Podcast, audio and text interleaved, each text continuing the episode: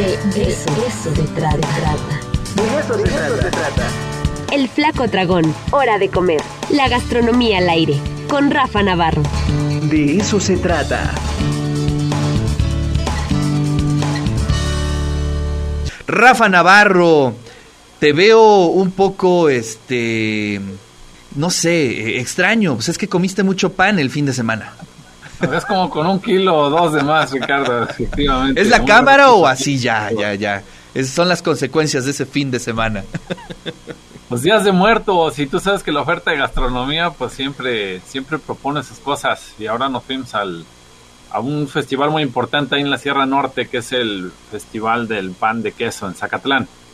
Claro. Y bueno, digamos que de los 217 municipios del estado, el que tiene quizá una identidad más apegada y mayor identidad, tradición hacia el pan, pues es definitivamente Zacatlán de las Manzanas, que bien podría ser llamado Zacatlán de las Manzanas y de los Panes, o diría yo también Zacatlán de las Panzanas, ¿por qué no?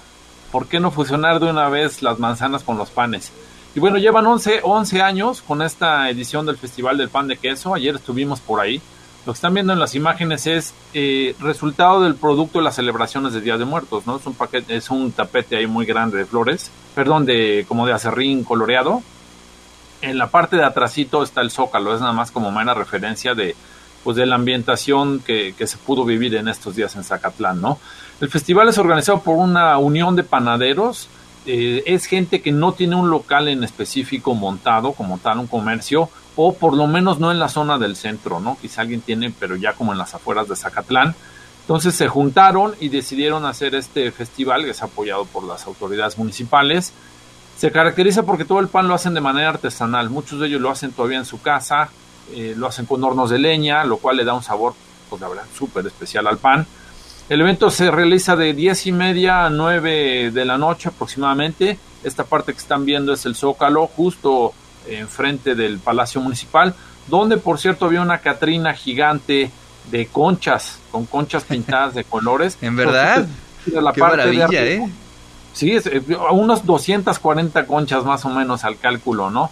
Lo cual te, te habla de la identidad de Zacatlán por el pan, por supuesto, ¿no? Por eso decimos que es el municipio de los 217 del estado con más identidad hacia el pan. Pues no sé qué bueno, opinas, Rafa, pero yo creo que es el pan más sabroso que tenemos, ¿eh?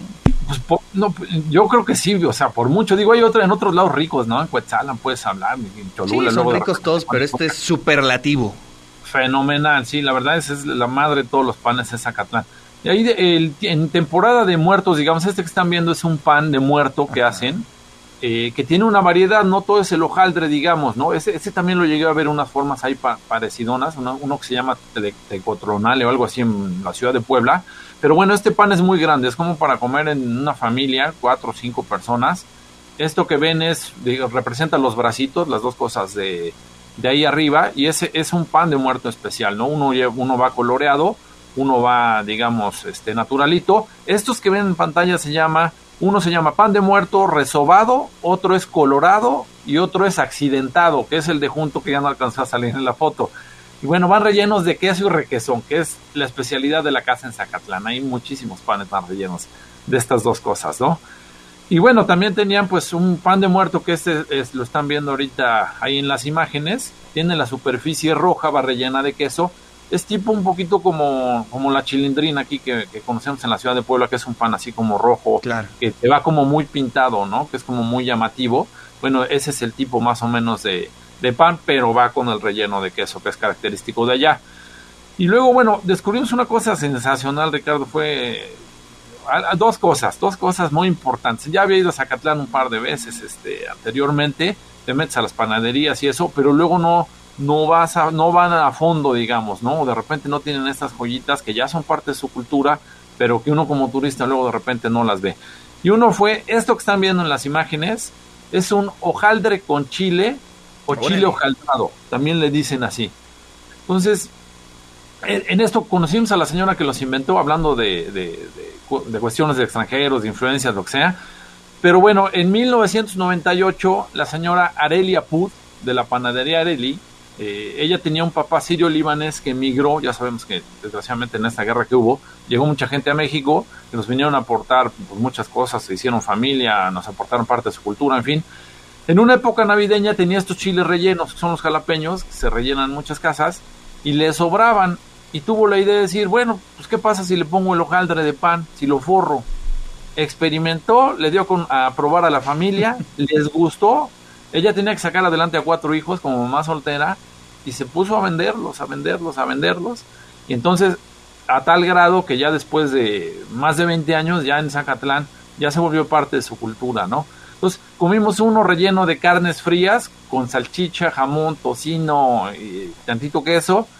Y de requesón con epazote también, ¿no? Que son como los más famosones. Es, lo están viendo ahorita en, en pantalla también, es, es como el ejemplo lo que tiene ahí su salidito, su chile, lo cual me pareció sensacional, ¿no? Para que sepas de qué lado empezarlo a morder. También tenían, por ejemplo, uno de sabor hawaiano. Oye, y están maravillosos. ¿Cuál es el nombre de estos pancitos, este, Rafa? Mira, le dicen hojaldre con chile o chiles hojaldrados. Oye, ahora, ahora sí, innovación total. Me imagino que es algo nuevo. Yo no los conocía.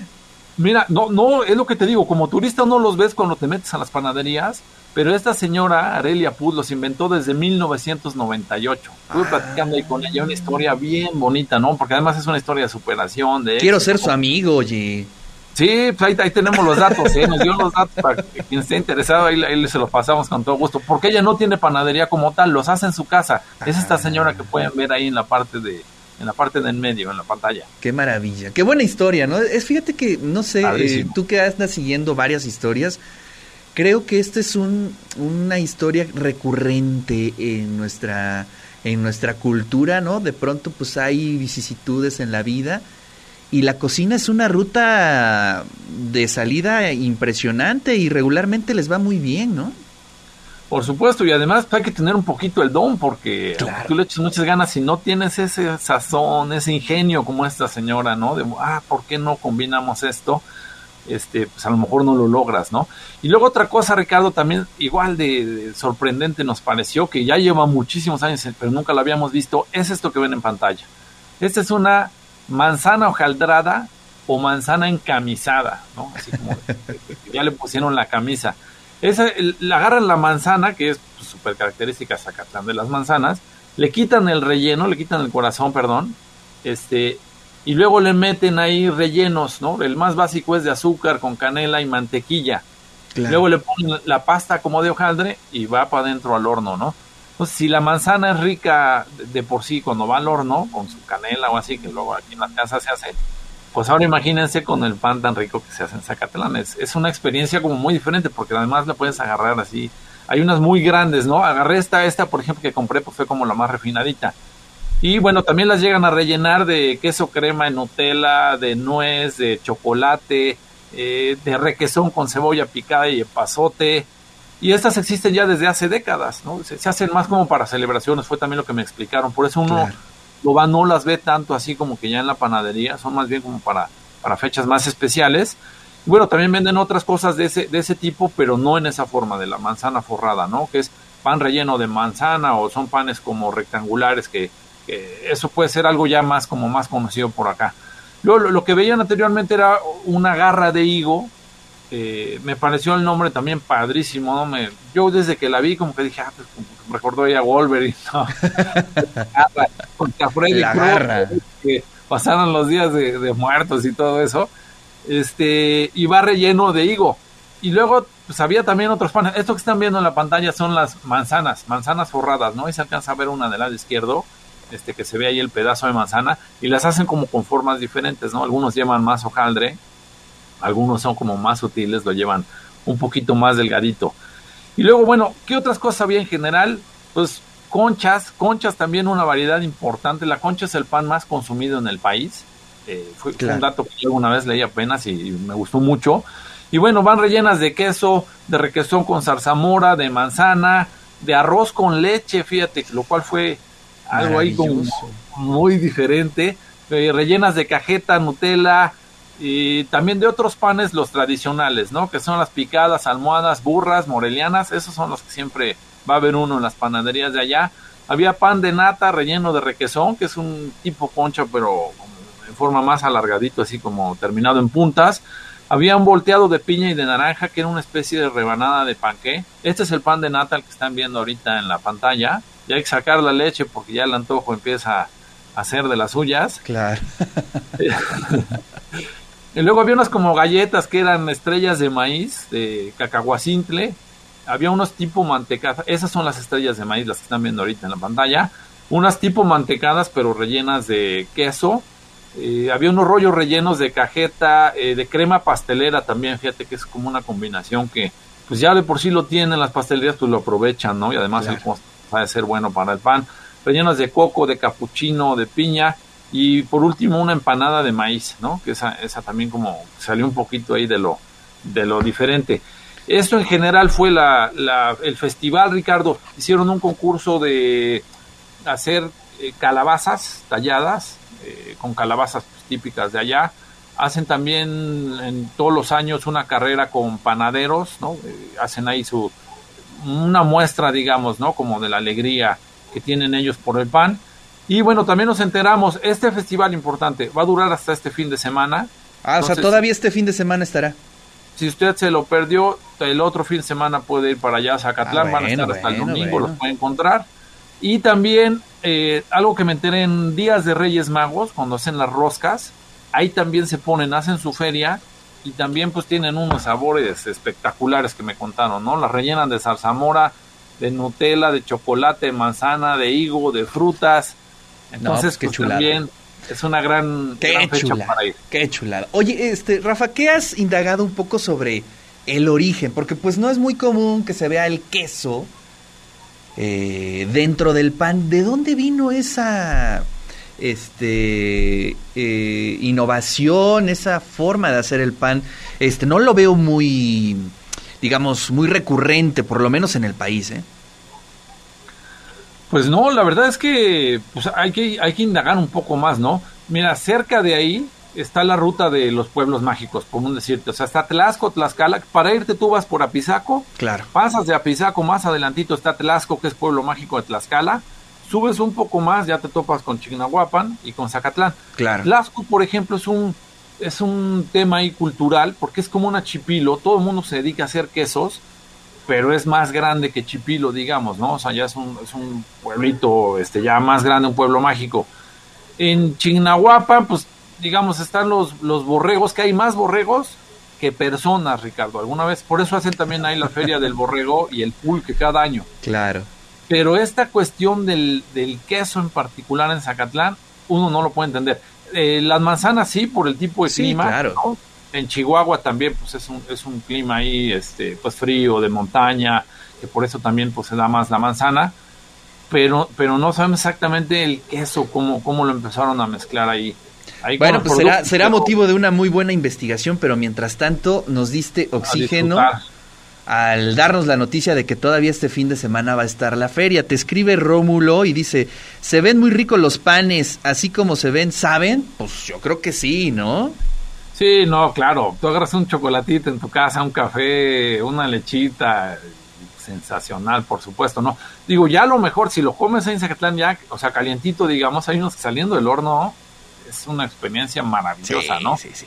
O si no, aquí lo puedes meter en el hornito tantito, este, para que vuelva como a agarrar. Por ejemplo, la manzana con el hojaldre, pues sí, te tienes que poner al hornito para que otra vez te dé el sabor, ¿no? Oye, ¿es mi imaginación o creo que se han tardado un poco como en aprovechar esa eh, sabrosura de ese pan? Este, es difícil encontrar en la ciudad de Puebla, ¿eh? O sea, sí hay algunos lugares, pero no es un tema, por ejemplo, como se desarrolló el paste, ¿no? Que prácticamente ya en cada plaza que vas hay un paste, hay un negocio de pastes.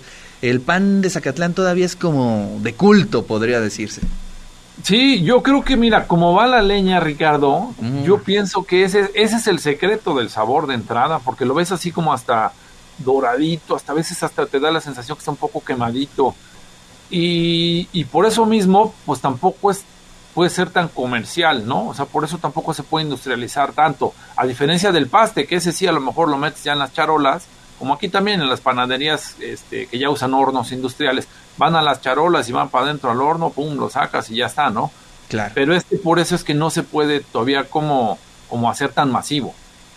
Pues sí, sí, pero mientras tanto extrañamos mucho el pan de Zacatlán. Bueno, ahí en el centro hay una mítica, ¿no? Que está sobre la 4, si no me equivoco, ¿no? Maravilloso y por ahí ya vi otras nuevas, no sé, pero este la verdad es que sí es una cosa impresionante el pan de Zacatlán, Rafa, y bueno, pues ahí estaremos dándonos una vuelta el próximo fin de semana. Además el lugar no tiene pierde, ¿no? Yo creo que es de los lugares más bellos del estado, ¿no?